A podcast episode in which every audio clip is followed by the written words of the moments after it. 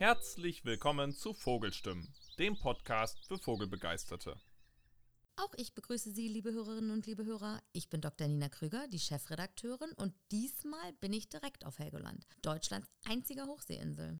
Es ist Herbst, wir befinden uns mitten im Singvogelzug und hier auf der Insel kann man das ganz besonders toll beobachten. Natürlich bin ich auch heute nicht alleine, denn bei mir sind hier in unserem improvisierten Studio Elmar Ballstedt vom Verein J. Sand und Johannes Fürst von der Firma Zeiss. Hallo Elmar, wir haben uns ja schon in der letzten Folge über die Insel Helgoland unterhalten, allerdings zu einem weniger schönen Thema. Im Frühjahr musste mein erster Besuch bei dir ja leider ausfallen und wir konnten die Veranstaltung rund um den Lummensprung hier live vor Ort nicht begleiten, da es zu einem massiven Ausbruch der Vogelgrippe vor allen Dingen bei den Trottellummen gekommen war. Das können Sie, liebe Hörerinnen und liebe Hörer, übrigens auch nochmal nachhören in unserer vorangegangenen Folge 6.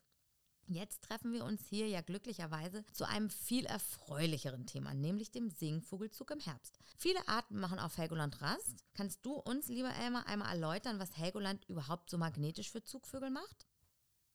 Ja, hallo Nina, schön, dass wir nochmal was zusammen machen. Wir sind jetzt hier, genau, wie du schon gesagt hast, auf Helgoland und mitten in der Zugzeit der Singvögel. Und das ist genau das, was Helgoland auch so ein bisschen besonders macht. Wir liegen in einer Hauptzugroute für den Singvogelzug. Das heißt, viele Singvögel, dazu zählt zum Beispiel Arten, die ihr alle kennt, wie Rotkehlchen, Amsel, Fites, Zilpzalp oder aber auch Arten, die weitere Strecken nach Afrika zum Beispiel ziehen, die vielleicht nicht jedem immer ganz so geläufig sind. Grauschnepper, Trauerschnepper. Und wir liegen hier auf Helgoland in einer der Hauptzugrouten zwischen dem Mittelmeerraum, Afrika und den Brutgebieten in Skandinavien. Und die Vögel, wenn die jetzt im Herbst von Nord nach Süd fliegen, dann können die natürlich abkürzen, zum Beispiel von Dänemark direkt nach Holland. Und wenn sie übers Wasser fliegen und das Wetter ändert sich, dann haben sie eigentlich keine Möglichkeit, irgendwo zu landen, außer auf Helgoland. Und das macht eigentlich so mit den Hauptgrund aus, dass Helgoland für den Vogelzug und die Beobachtung vom Vogelzug so außergewöhnlich ist. Du hast ja das Rotkirchen und die Amsel erwähnt, die kennt ja eigentlich jeder aus dem heimischen Garten. Und du sagtest, die kommen hier auf dem Vogelzug her. Wo ziehen die denn hin und wo kommen die denn überhaupt her? Weil eigentlich sind die uns ja als Standvögel bekannt. Ja, genau. Die meisten der Vögel, die wir hier aus Deutschland das ganze Jahr über kennen, sind in Skandinavien Zugvögel, weil dort ist der Frühling, der Sommer sehr nahrungsreich. Die können super gut auch viele Jungvögel großziehen, aber im Winter ist einfach die Nahrungsgrundlage nicht gegeben. Und deswegen müssen die Vögel dann ausweichen und so Tiere wie zum Beispiel Rotkehlchen oder Amsel, die überwintern dann in Deutschland oder generell in Mitteleuropa. Das heißt, auch im Winter kann bei uns am Futterhaus eine andere Amsel sitzen als die, die im Frühling dann brütet. Das sehen wir natürlich nicht unbedingt, weil die Vögel für uns ja recht ähnlich bis gleich aussehen. Aber es muss nicht unbedingt der gleiche sein. Also zieht auch möglicherweise die Amsel, die bei mir in der Nähe von Hamburg im Sommer beobachtet wurde, weiter in den Süden im Winter? Ja, das kann auch theoretisch sein. Es gibt auch Amselpopulationen, die Standvögel sind, also das ist ganz divers bei manchen dieser häufigen Vögel, die wir ganzjährig sehen. Aber es ist durchaus möglich, dass auch unsere Amsel noch weiter nach Süden, Osten, Westen, wo es halt ein geeignetes Wintergebiet gibt, ausweicht. Ach, das ist ja spannend und ich bin ganz sicher, dass das nicht jedem bekannt war bisher. Amsel und Rotkehlchen sind ja trotzdem, ganz salopp gesagt, relativ triviale Arten, die nicht unbedingt jeden hinter dem Ofen vorlocken oder auf die Insel bringen. Wir hatten aber schon das Glück, hier auch den ein oder anderen Exoten zu entdecken, die vielleicht nicht jedem so geläufig sind, beziehungsweise die nicht jeder das Glück hatte, schon mal zu beobachten. Den Steinschmetzer etwa. Woher kommen solche Arten und wohin ziehen die von hier aus dann weiter? Ja, man muss da immer ganz klar unterscheiden zwischen den Kurzstrecken- und den Langstreckenziehern. Das ist ja bei uns in Mitteleuropa durch Sahara-Sahelzone getrennt. Alles da südlich davon was südlich davon überwintert, so rum, ist ein Langstreckenzieher und alles, was äh, nördlich davon überwintert, ist ein Mittelstrecken, aber heutzutage eher zusammengefasst als Kurzstreckenzieher. Und die Kurzstreckenzieher sind ganz viele Vogelarten, die viele von euch kennen, so wie ich es gesagt habe, Rotkehlchen, Amsel, auch für andere Drosseln wie die Singendrossel. Und dann, was du jetzt gerade erwähnt hast, zum Beispiel der Steinschmetzer ist ein Langstreckenzieher und halt auch total an die Küsten eigentlich eher gebunden auf dem Zug. Das heißt, man wird den zwar auf einem Stoppelfeld auch im Binnenland sehen, aber man hat deutlich höhere Chancen jetzt in Deutschland, den an der deutschen Nordseeküste zu sehen. Die brüten zum Beispiel auch in Ostfriesland. Ja, und solche Arten ziehen auch südlich der Sahara nach Afrika und brüten aber primär kleine Population in Deutschland, aber zum Beispiel in Skandinavien oder aber bis nach Ost. Kanada. Also die ziehen nochmal von uns aus einmal über den Atlantik und brüten dann in Grönland oder Ostkanada. Und solche Arten haben wir natürlich mehrere. Die Langstreckenzieher sind eher die, die später kommen und früher wieder wegziehen. Eine Art, die da aber auch jeder kennt zum Beispiel, ist der Mauersegler. Wir haben die Vögel, die wir bis jetzt beobachtet haben, ja in ganz anderen Habitaten gesehen, in denen sie eigentlich vorkommen. Beispielsweise sitzt da ein Wiesenpieper mitten am Strand, ebenso der Steinschmetzer. Da werden wir Ihnen auf jeden Fall noch einige Bilder in die Show Notes beziehungsweise auf unsere Homepage stellen, die Sie sich da angucken können. Auf Instagram finden Sie uns übrigens auch. Auch da werden wir Ihnen einige sehr schöne Bilder zur Verfügung stellen und natürlich in unserem Artikel im Heft werden wir ausführlich darüber berichten. Aber Emma, wie gesagt, die, wir haben ja oft Vögel jetzt beobachtet an Stellen, an denen wir sie überhaupt nicht erwarten würden. Ja, das hat natürlich hier den Grund, also wenn die Vögel hier ankommen, dann ist Helgoland inzwischen schon ein sehr gut geeigneter Rastplatz. Wir haben hier ganz viele Beeren, wir haben den Strand mit dem Tang und das ist natürlich auch wieder eine Nahrungsgrundlage. Es gibt die sogenannte Tangfliege, die kommt eigentlich in Deutschland fast ausschließlich auf Helgoland in großen Mengen vor, weil wir viel Tang an den Stränden haben nach Stürmen und das ist eine proteinreiche Nahrung und das brauchen die Vögel, um weiterziehen zu können. Die wollen ja nicht hier bleiben, sondern die wollen noch weiter nach Süden oder nach Norden, im Moment nach Süden. Und deswegen sitzen dann auch Wiesenpieper, die man sonst vielleicht eher auf dem Oberland, auf den Wiesenflächen erwarten würde, wo wir sie auch gesehen haben, sitzen dann aber auch in großen Mengen am Strand, weil sie halt sich nun von diesen Tangfliegen ernähren. Und das ist bei ganz vielen Vogelarten so, dass die dann vielleicht auch Laubsänger wie der Fites oder der Zilpsalp, dass die dann am Strand sitzen und sich dort von Larven oder den Fliegen ernähren, um einfach schnell möglichst viel Nahrung zu sich zu nehmen, zu Kräften zu kommen und dann weiterzuziehen. Du hast gesagt, dass das nicht immer so war, dass jetzt mittlerweile eine große Vielfalt an Nahrung hier verfügbar ist. Ist das denn zu irgendeinem Zeitpunkt mal anders gewesen oder war Helgoland früher nicht so attraktiv für Zugvögel?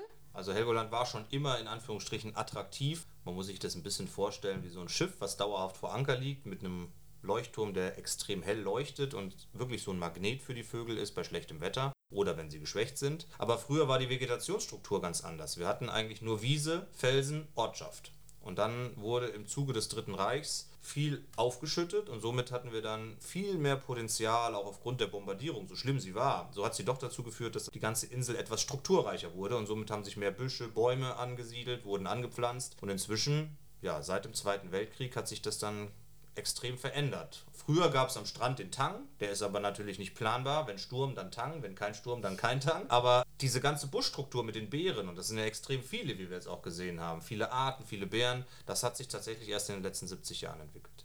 Wenn wir jetzt hier im Herbst eine große Vielfalt an Vögeln auf kleinem Raum beobachten können. Ist das denn im Frühling genau das gleiche, wenn die Vögel sich quasi auf dem Rückweg bewegen? Hat man hier dann auch die gleiche oder eine ähnliche große Vielfalt, die wir jetzt hier im Herbst beobachten? Oder ist das da langgestreckter und wenig konzentrierter? Nee, es ist natürlich ähnlich. Die Artenvielfalt ist auch im Frühling total hoch, weil die Vögel haben eigentlich so genetisch bedingt recht stringente Zugrouten, die sie langziehen. Das heißt, so eine Amsel oder auch ein Steinschmetzer, der wird jedes Jahr zumindest ähnlich ziehen. Ob der jedes Jahr nach Helgoland kommt oder nicht, das ist dann vielleicht mal dahingestellt. Aber die Zugrouten sind eigentlich im Frühling und im Herbst zumindest bei vielen Arten ähnlich. Nicht bei allen. Es gibt auch Unterschiede. Manche Arten, die sieht man nur im Frühling, dafür nicht im Herbst. Aber im Großen und Ganzen ist die Zusammensetzung der Arten in Frühling und Herbst schon vergleichbar bei den häufigen Arten. Was wäre denn so ein wirklicher Charaktervogel, den man wahrscheinlicher im Herbst sieht und was wäre ein Charaktervogel für den Frühling, den man eher im Frühling beobachten könnte? Dann geht das aber immer eher in das seltenere Artenspektrum und gerade so Arten wie Laubsänger, die treten ganz häufig dann im Herbst auf. Verschiedene Laubsängerarten, nicht die zwei häufigen, sondern zum Beispiel auch der Gelbbraun-Laubsänger. Das ist eine Art, die hier zu Hunderten im Herbst inzwischen durchzieht. Auch ein ganz kleiner Vogel, vergleichbar mit dem Zielzölp, sieht aber ganz anders aus, der im Frühling eigentlich gar nicht auftritt. Oder aber die Zwergammer, die jetzt auch schon mehrere Male hier im Herbst nachgewiesen. Das sind Arten, die eher aus dem nordöstlichen Bereich, also aus Sibirien oder europäisches Finnland, letztendlich dann zu uns rüberkommen und dann hier bei uns auch durchziehen. Und im Frühling hat man halt eher mal Arten, die dann aus dem östlichen Mittelmeerraum einfach mit der großen Menge weiterziehen, als sie vielleicht eigentlich wollen würden und dann hier bei uns auftauchen. Das können zum Beispiel Steinschmätzer sein, also nicht der normale Steinschmätzer, sondern Mittelmeersteinschmätzer oder vielleicht auch mal eine Weißbartgrasmücke. Gibt es eine besondere Art, auf die du jedes Jahr wartest im Herbst, die für dich, äh, die für dich so die signifikante Art ist, an der du messen kannst, jetzt hat der Herbstzug begonnen oder die dich besonders freut, wenn du sie siehst? Eigentlich ja, aber das sind auch wieder Allerweltsarten. Meistens so im August fängt der Singvogelzug, also das muss man ja ganz klar trennen. Wir reden jetzt ja nur über den Singvogelzug. Wenn wir jetzt Limikolen oder Enten, Gänsevögel noch mit reinbeziehen, dann hätte man ja noch ganz andere Zugfenster. Es gibt ja eigentlich, muss man sagen, Vogelzug findet ganzjährig statt. Aber so die erste Art, die eigentlich den Herbstzug andeutet bei den Singvögeln, sind zum Beispiel die Fitisse. Die brüten hier ganz, ganz sporadisch, vielleicht mal ein, zwei, wenn man ein gutes Jahr hat, auch mal drei oder vier Paare, aber eigentlich brüten die hier kaum. Und wenn die dann auf einmal 10, 20 in einem Busch sitzen, dann freut man sich, dann weiß man, cool, jetzt geht der Herbstzug los oder der Gartenrotschwanz. Wenn die dann kommen, die brüten hier überhaupt gar nicht, dann weiß man, okay, jetzt geht es langsam wieder los und meistens geht das dann im September auch richtig los. Erst kommen die Langstreckenzieher, und dann später, so um die Monatswende wie jetzt, vermischt sich das und dann hinten raus kommen die Kurzstreckenzieher. Was war denn die exotischste Art, die du hier jemals beobachten konntest? Oder was dir hier quasi vors Fernglas geflogen ist? Das ist ganz schwierig zu sagen, weil man hat na, auf Helgoland ganz andere Grundbedingungen als auf dem Festland. Auf, auf dem Festland hat man ja meistens irgendwie einen Grundstock an Arten, die man recht regelmäßig sieht, entweder weil sie immer da sind oder weil sie häufig sind. Und viele von diesen Arten sind auf Helgoland zumindest saisonal bedingt gar nicht häufig. Das heißt, es gibt zum Beispiel auch einen Buntspecht, ist in dem einen oder anderen Jahr vielleicht etwas exotischer, weil hier eigentlich keine Spechte vorkommen. So. Und da gibt es auch eine andere Vogelart, zum Beispiel letzten Winter hat ein Habicht hier überwintert. War für mich total das Highlight, weil es war mein allererster Habicht auf Helgoland. Jemand, der aber jetzt auf dem Festland wohnt, für den ist der Habicht vielleicht jetzt nicht so der Knaller, dass er sagt, da muss ich kommen. Wenn man das aber überregional sieht, dann würde ich sagen, dann ist es natürlich schon verrückt, was hier alles aufgetaucht ist. Und das ist ja Helgoland-spezifisch einfach ein Ort, wo sich auch Seltenheiten tummeln, weil man einfach diesen exponierten Standort hat auch. Und da würde ich fast sagen, die Erddrossel. Erddrossel ist eine Art, die eigentlich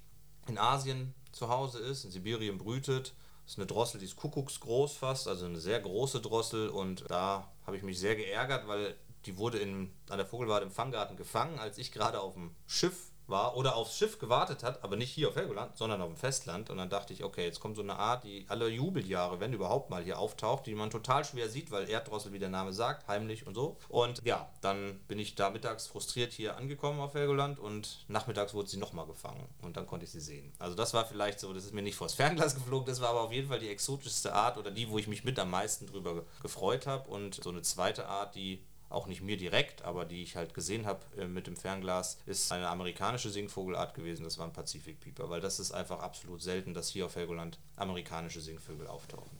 Die werden dann vermutlich durch Winde, Sturmereignisse oder sonstiges her verdriftet. Du hast gerade erwähnt, dass die Singvögel hier gefangen werden in einem sogenannten Fanggarten. Wozu werden die denn gefangen und wie funktioniert dieser Fanggarten überhaupt?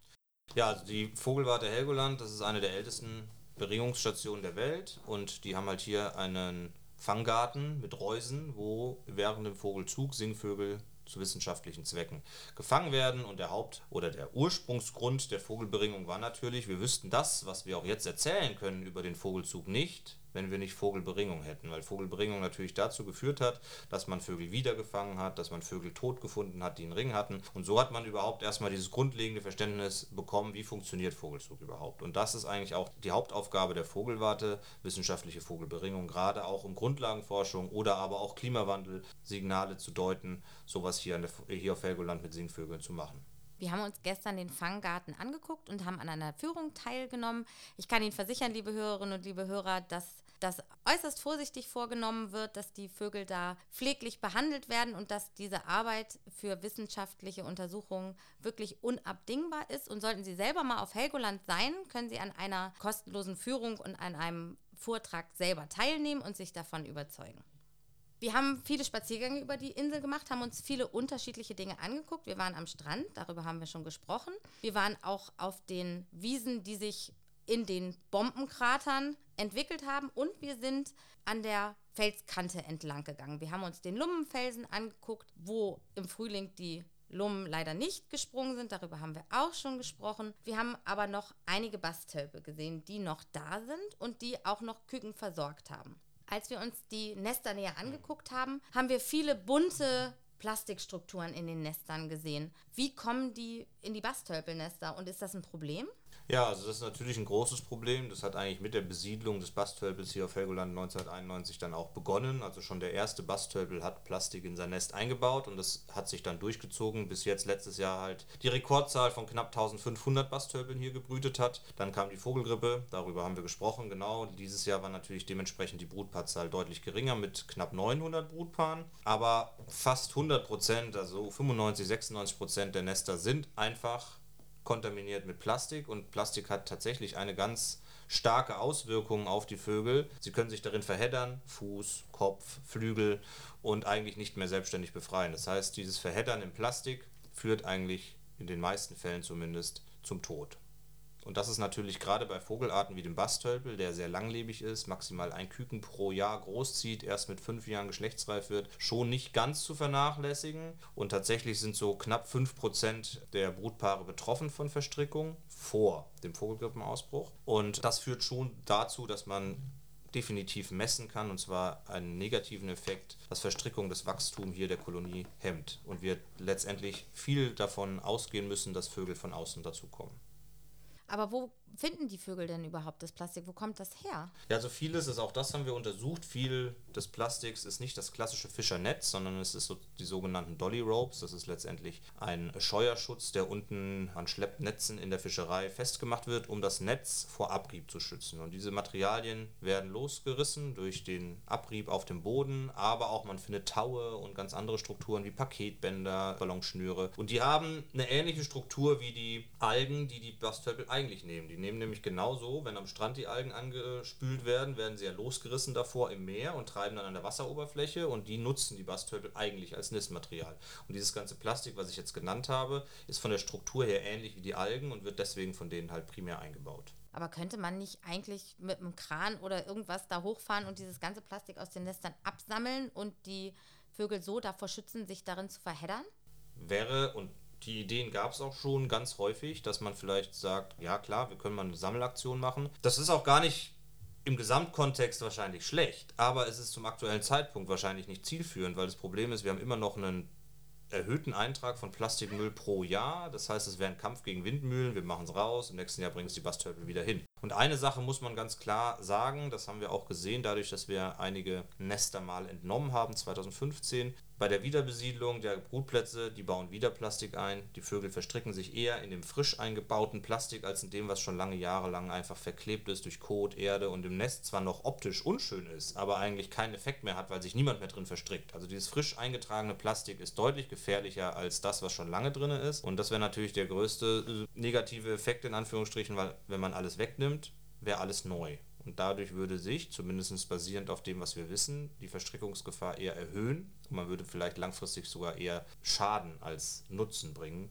Und deswegen muss eigentlich das Ziel sein, zu gucken, wie kann man den Eintrag reduzieren. Und da sind wir leider noch nicht weit. Wir wissen jetzt vielleicht warum, aber es ist nicht so, dass man in irgendeiner Form schon einen Effekt sieht, dass der Plastikeintrag generell ins Meer reduziert ist.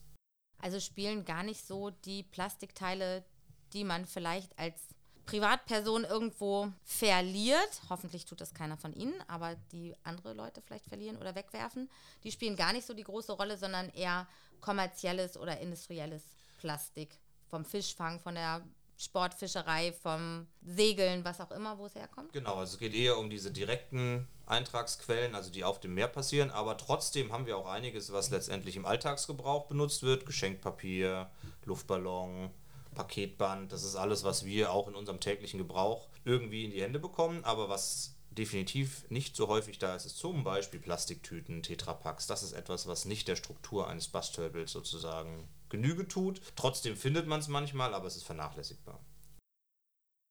Die Trottellummen sind ja weitgehend abgewandert mittlerweile schon, die, die übrig geblieben sind. Momentan gibt es keine großen Vogelgrippeereignisse hier, wenn ich das richtig beobachtet und verstanden habe aus unseren Gesprächen, die wir hier bisher geführt haben. Ist der kommende Herbst oder der fortschreitende Herbst und der kommende Winter jetzt etwas, was euch schon beunruhigt? Habt ihr Sorge, dass hier die Vogelgrippe wieder erneut aufflammt oder hat sich alles erstmal etwas beruhigt? Das ist natürlich schwierig zu sagen. Wenn man jetzt nur nach Helgoland guckt, dann ist der Herbst und Winter eher unproblematisch. Wir hatten zwar letztes Jahr auch Einzelfälle im Winter, das ist aber nur dem geschuldet gewesen, dass wir einfach seit diesem Ausbruch bei den Bastölpeln im Jahr 2022 ein eigentlich ganzjähriges Monitoring begonnen haben. Das heißt, wir versuchen so gut wie möglich einmal die Woche nach Kadavern zu schauen und auch explizit Proben zu nehmen. Also man macht ja beim Vogelgrippenbeprobung macht man auch einen Rachentupfer, kennt jeder inzwischen von seinen Corona-Tests über die letzten Jahre. Und da hat natürlich auch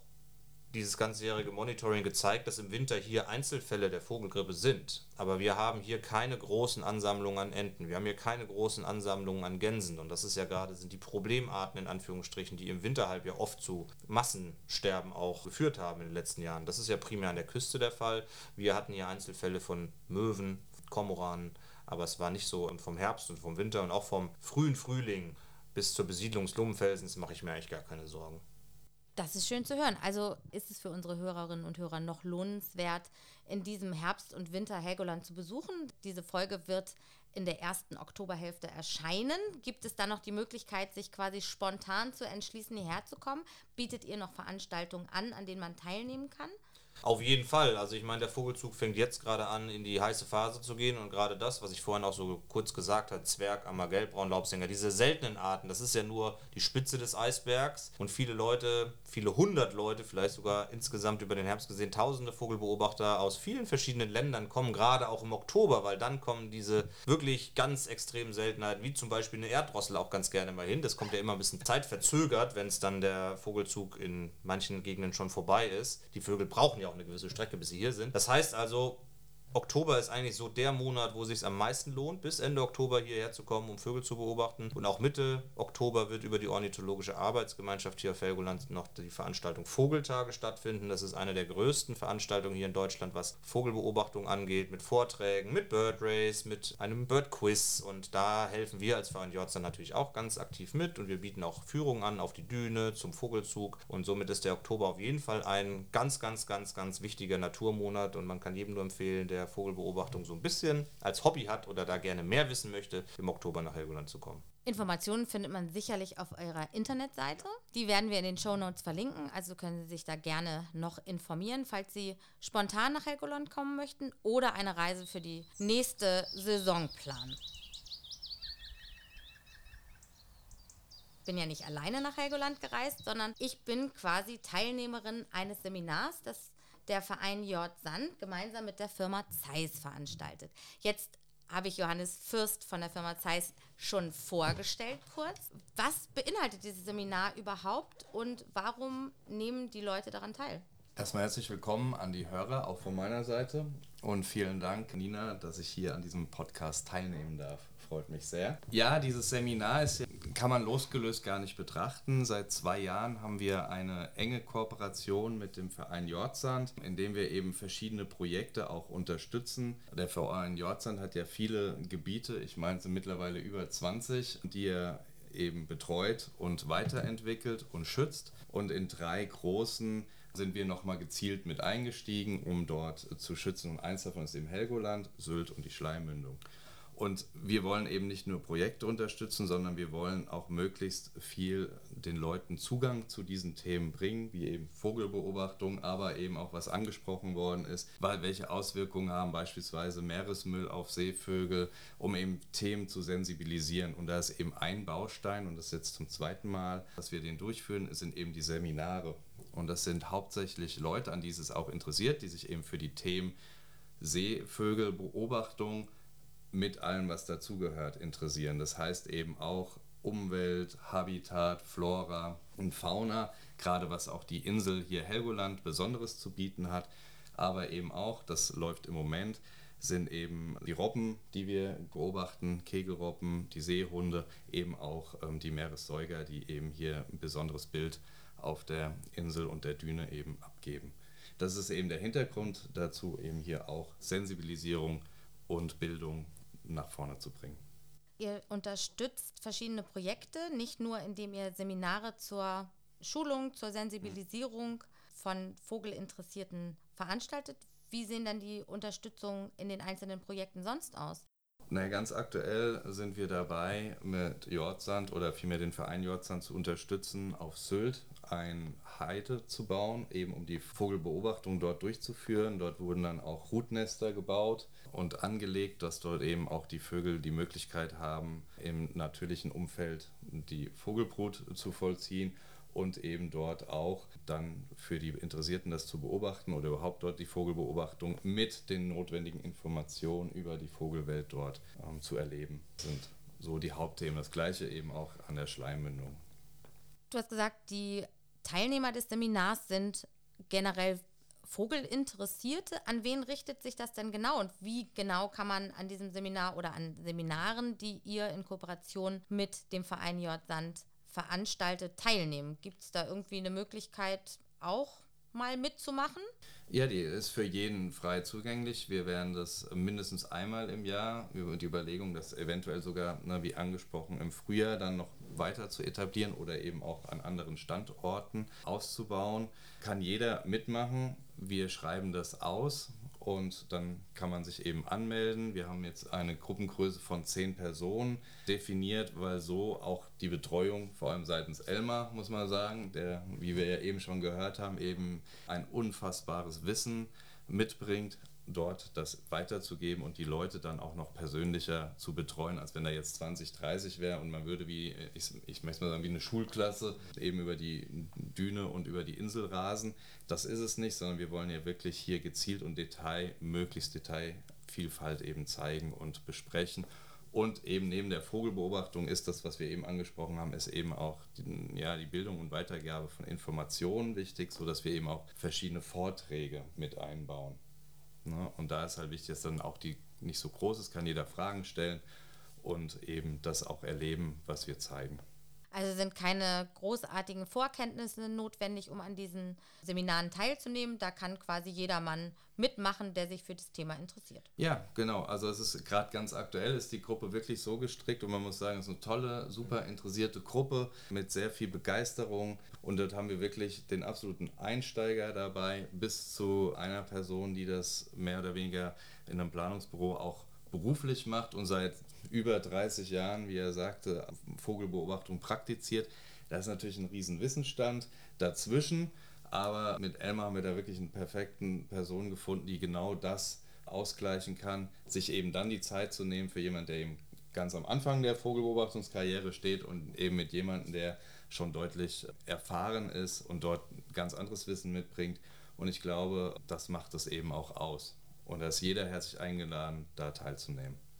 Die Firma Zeiss ist natürlich nicht nur als Veranstalter hier, sondern auch mit einer ganzen Palette an Produkten, die uns am ersten Seminartag vorgestellt worden sind von dir, Johannes. Wie empfinden denn die Teilnehmer die Möglichkeit, jetzt auch mal live vor Ort Produkte austesten zu können? Wird das gut angenommen oder kommen die Leute sich da eher wie auf einer Butterfahrt vor, bei der ihnen irgendwas verkauft werden soll? Was sind da so deine Erfahrungen? Ja, das ist eine sehr interessante Frage, weil damit haben wir uns auch beschäftigt und haben es jetzt, jetzt bei diesem zweiten Seminar etwas intensiviert. Wir stellen erstmal grundsätzlich alle Optiken vor und was die Optiken mitbringen, was so die Unterschiede sind, was die Kennzahlen sind, um mal ein Gefühl zu geben, eben für Leute, die auch neu sind in der Vogelbeobachtung oder Naturbeobachtung, um dort erstmal ja, zu verstehen, was, was die ganzen Daten etc. bei Ferngläsern und Spektiven ausmachen und entsprechend eben auch über die Handhabung zu sprechen. Und dann haben wir eben Vielfalt an Produkten mit dabei, die wir vorstellen, die eben für unterschiedliche Einsatzzwecke auch geeignet sind und jeder hat die Möglichkeit, diese dann eben auch auszuprobieren. Ganz aktuell haben wir jeden mit unserem Zeiss SFL ausgestattet, aber er hat eben auch die Möglichkeit, andere Produkte auszuprobieren. Wir werden auch Spektive noch im Einsatz haben, aber das Ganze eben nicht wie in einer Butterfahrt oder Kaffeefahrt. In der Tat ist es ähm, schon schwierig, da eine Gratwanderung zu machen, dass es eben nicht aufoktraiert rüberkommt, ne, über die Optik zu reden, sondern das in einem ganz natürlichen und für den sachdienlichen Zweck sozusagen aufbereitet den Leuten zur Verfügung zu stellen. Kommt aber sehr gut an, im Gegenteil, aber da kannst du sie gerne nochmal selbst fragen, die Teilnehmer. Viele sagen, boah, ist ja super, jetzt können wir das mal längere Zeit, na hier jetzt fünf Tage mal ausprobieren, weil wenn ich in ein Geschäft gehe, dann ist natürlich immer eine Atmosphäre, ich bin in einem Raum, ich kann vielleicht das eine oder andere ausprobieren, dort sind aber nicht alle Geräte vorhanden, vielleicht auch nicht das, für das ich mich aktuell interessiere. Und hier kann ich das mitnehmen, rausnehmen. Ich sehe es eben direkt in der Anwendung. Ich kann gucken, wie die Optik sich gibt, wie detailreich sie auflöst, etc. pp. Und das gegebenenfalls sogar mit meinem bestehenden Glas vergleichen und dann sagen, Mensch, meinen Sie es vielleicht doch gut oder hier habe ich nochmal, wo ich mich für die Zukunft nochmal ein bisschen weiterentwickeln kann.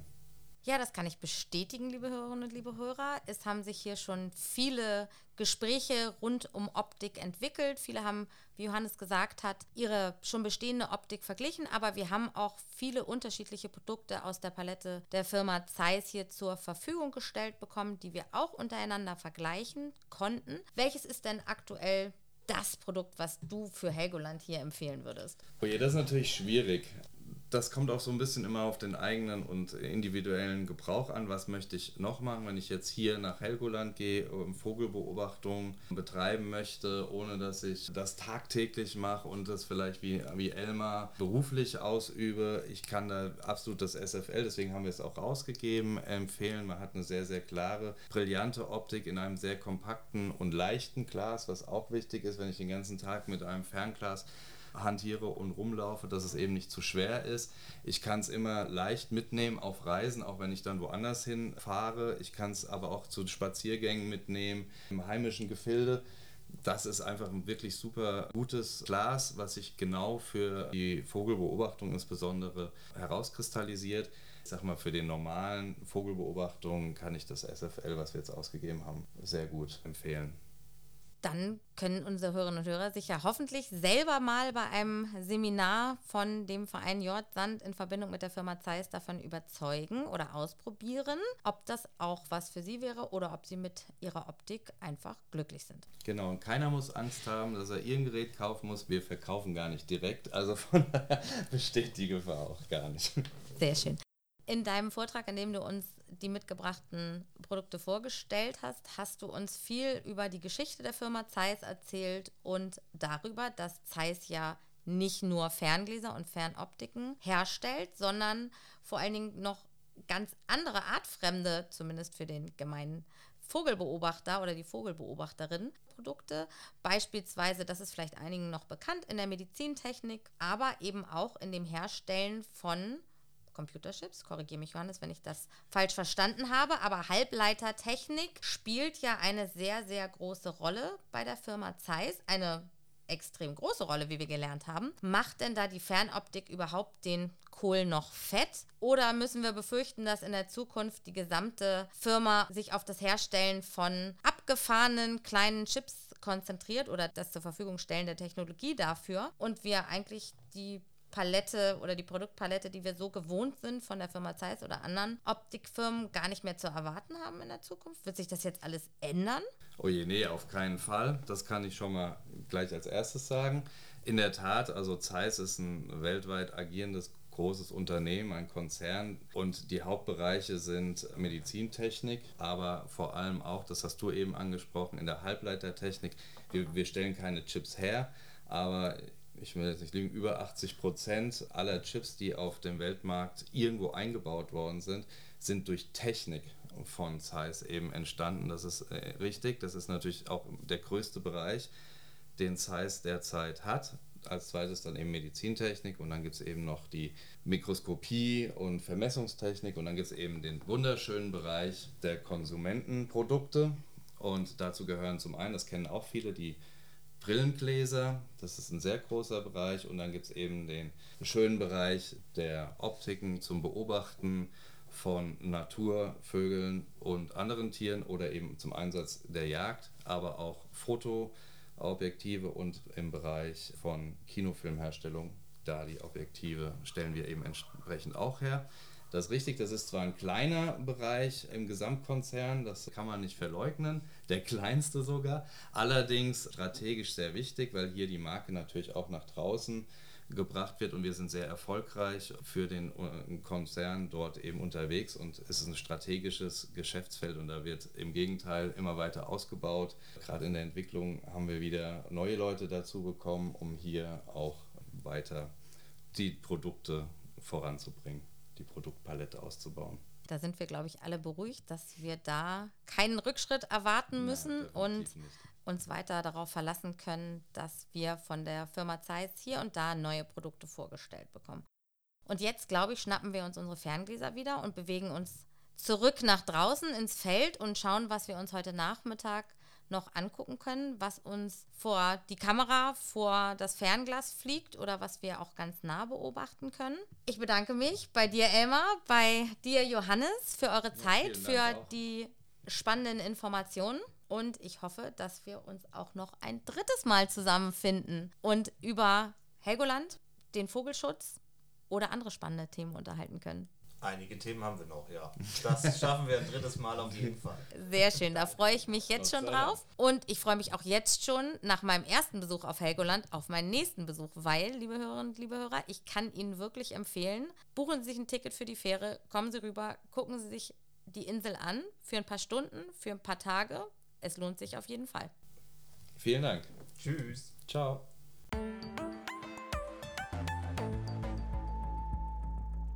Das waren Elmar Beilstedt vom Verein J. Sand und Johannes Fürst von der Firma Zeiss zu Gast im Podcast bei Dr. Nina Krüger.